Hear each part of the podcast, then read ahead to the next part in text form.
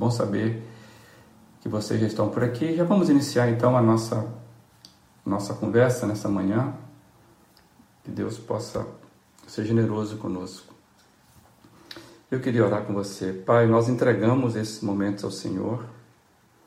Que sejam momentos vividos, revividos, com a presença do Teu Santo Espírito falando conosco.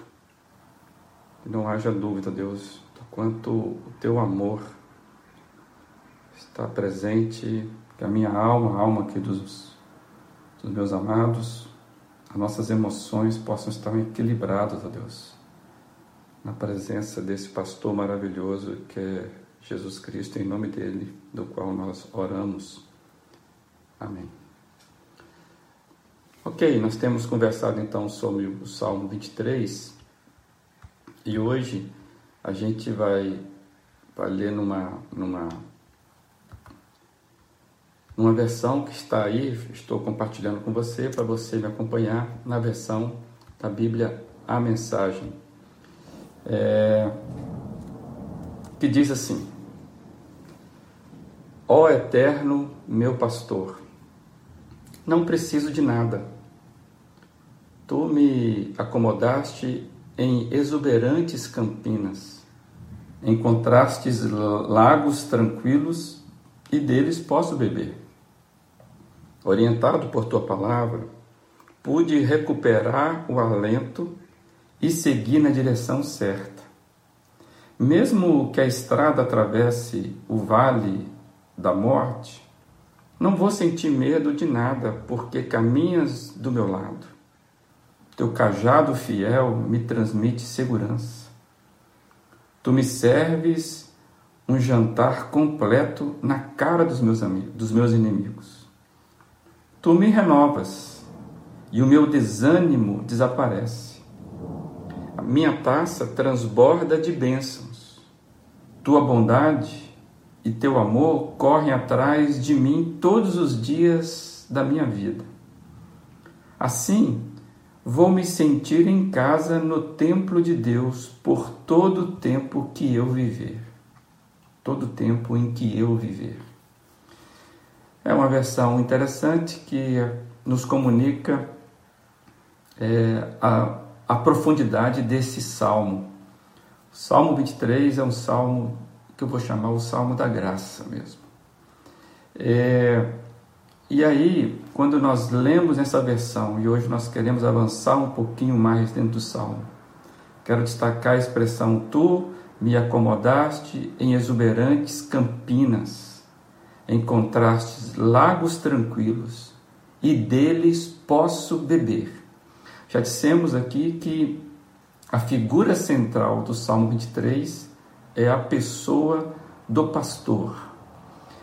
E é, e é a pessoa do pastor sendo descrita pela visão da ovelha.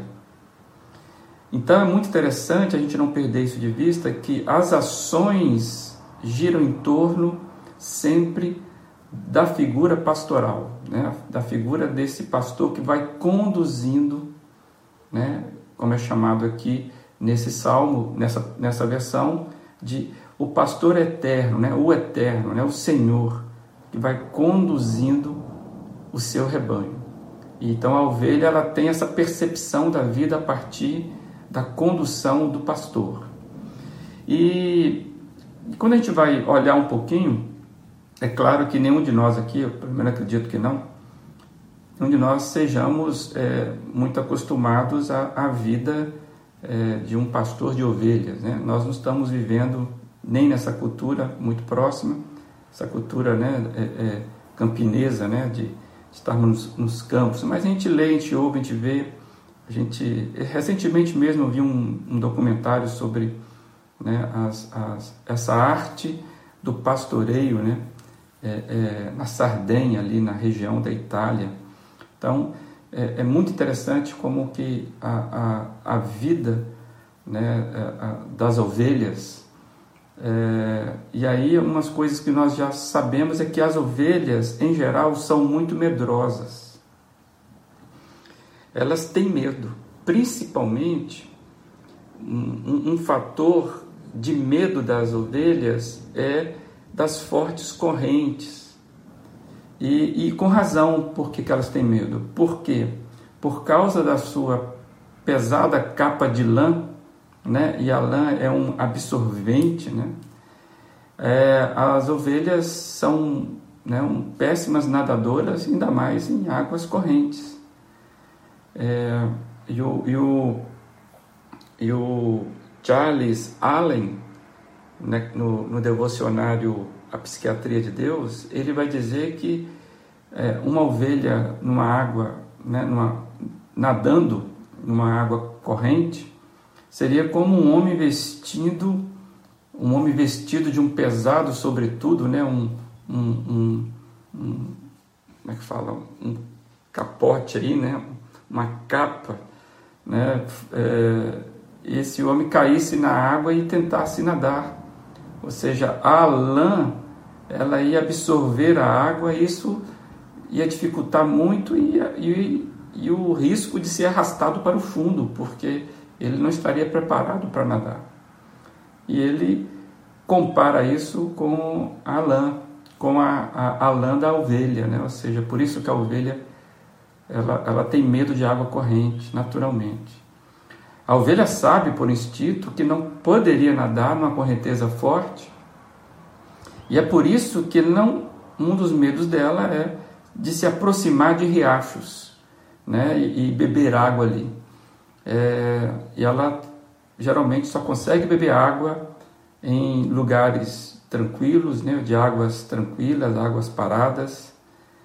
E, e, é interessante saber, ao sabermos disso, olharmos para os salmos e ver, ver como que isso está quase que na abertura do salmo, né? Como que isso é importante. E o que é muito muito impressionante é que a gente vê que o pastor ele não zomba dos temores da ovelha. O pastor ele não zomba dos temores da, das ovelhas que ele cuida. É, e ele nem tenta forçar a barra onde não podem, é onde elas não podem suportar.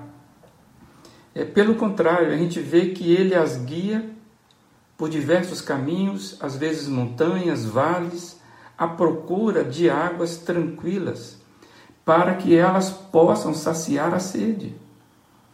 O pastor, então, ele respeita isso, a afirmativa do Salmo 23. Guia-me mansamente às águas tranquilas. Ou na versão que nós lemos hoje, né? Tu me acomodastes em exuberantes campinas, encontrastes lagos tranquilos e deles posso beber. Nos traz um significado maravilhoso. Sabe por quê? Porque Deus conhece as nossas limitações. E Deus não nos condena por nossa fraqueza. Ele não, ele não nos força a ir onde não seria seguro para nós. É, e, é, é, e é lindo quando você percebe isso, que é guiar, guia-me tranquilamente ou mansamente às águas tranquilas. É como se fossem sinônimos. O jeito do pastor guiar é parecido com o jeito que me sacia a água. Ele me guia mansamente às águas tranquilas. Ou encontra lago tranquilo onde eu posso beber tranquilamente. Eu posso me saciar. Então Deus conhece as nossas limitações. E Deus não nos condena na nossa fraqueza e Ele nunca vai nos forçar a ir onde não é seguro para nós. Muitas vezes o que acontece é que nós é que nos colocamos nas situações de perigo. É, e eu fico pensando como que a gente faz isso. E quando que a gente faz isso, por exemplo, quando nos colocamos em situação de perigo? Quando nós queremos é, nos aproximar de águas correntes, que não é segura para nós, e porque nós estamos com sede, a gente se coloca em posição de perigo. É, eu fiquei pensando, quando nós entramos num negócio movido, movidos pela ganância, será que nós nos estamos colocando numa situação de perigo? Quando entramos num relacionamento movidos pelas emoções ou movidos pelas paixões. Quando nós escolhemos mentir para nos livrar de problemas momentâneos, eu entendo que isso são é, posicionamentos em áreas de perigo, nos alimentando pela sede que temos e correndo sério risco. Deus não nos coloca em perigo. O Supremo Pastor não brinca conosco, ele não zomba da gente. Então é um alerta para nós. E, e eu, eu fiquei pensando que é, é, a gente sabe que a, a, a, as ovelhas elas reagem por instinto e por isso, por certas ovelhas não entendem os caminhos em que o, o, o pastor a conduz. Como já dissemos aqui, a ovelha é um animal muito limitado. A ovelha é o animal que necessariamente precisa de pastor. Ela pode instintivamente não se aproximar de um riacho de água corrente, mas ela vai ter dificuldade de encontrar águas tranquilas para beber. Então, a ovelha é um animal que ela precisa, precisa ser conduzida. Ela não entende, ela, ela precisa de pastor. Diferentemente de outros animais, a ovelha ela não sabe se guiar. As suas percepções sensoriais são bem ruins, o olfato, a visão, a sua agilidade. É, a ovelha não tem discernimento de direção, ela se perde facilmente. Por certo, uma ovelha ela precisa confiar na condução do pastor e, e ela vai encontrar paz quando ela, ela confia na condução, quando ela se entrega nessa condução. A expressão, né, são como ovelhas sem pastor, que nós conhecemos, nasceu dessa realidade limitada das ovelhas de serem animais que nasceram para serem guiadas. Se tem um animal que nasceu para ser guiado, é, é a ovelha. A vida das ovelhas depende diretamente disso. E aí, quando a gente começa a observar isso, para mim fica a reflexão: por que será que a Bíblia nos compara às ovelhas? Você reflete aí, estou refletindo aqui. Por que, que a Bíblia acaba nos chamando, ou uma das expressões relacionada a nós, é nos comparar a ovelhas? Será que é porque a nossa incapacidade de nos guiar sozinho? Pense aí. Eu entendo que, de certa forma, isso ocorre conosco. Muitas vezes nós não entendemos os caminhos difíceis que o Senhor nos faz passar.